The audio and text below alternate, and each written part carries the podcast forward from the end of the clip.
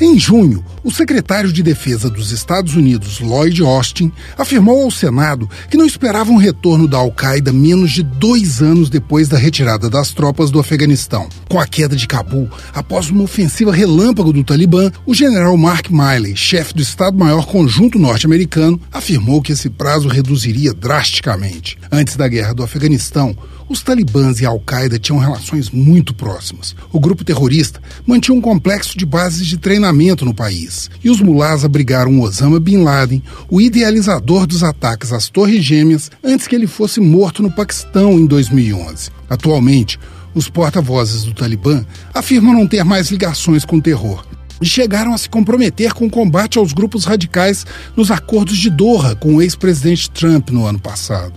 Mas um relatório do Conselho de Segurança das Nações Unidas, divulgado em julho, traz uma versão diferente. A Al-Qaeda está presente em pelo menos 15 províncias ao sul e leste do Afeganistão, ao longo da fronteira com o Paquistão. O chefe Osama Mahmoud seria o atual líder do grupo no país, que teria algo em torno de 500 homens sob seu comando, na maioria estrangeiros vindos do Paquistão, do Oriente Médio e do norte da África.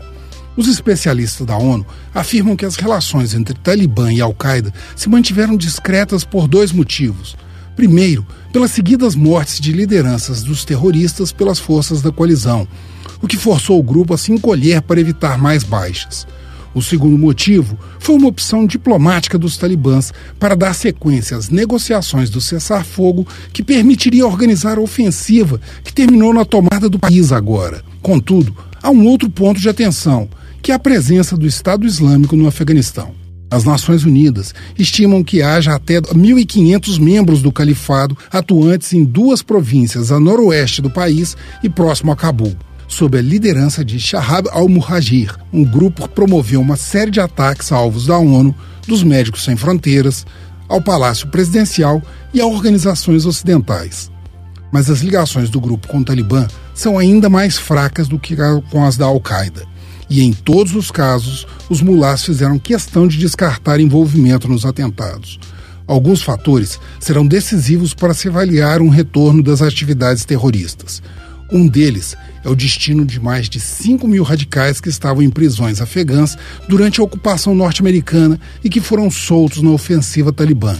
Estima-se que pelo menos um décimo deles é de membros do Estado Islâmico treinados nos conflitos da Síria e do Iraque e não se sabe ao certo se ou quando eles retornarão aos grupos terroristas. Outro ponto é quanto tempo o Talibã levará para montar um governo central forte e reorganizar o Afeganistão, uma vez que, além dos integrantes de Al-Qaeda e Estado Islâmico, há mais de 3 mil guerreiros estrangeiros no país com acesso aos arsenais abandonados pelo governo afegão em fuga e suscetíveis à influência e ao dinheiro de organizações radicais e de senhores da guerra tribais com ambições próprias de poder e riqueza em uma região explosiva. Frederico Duboc para o Super N.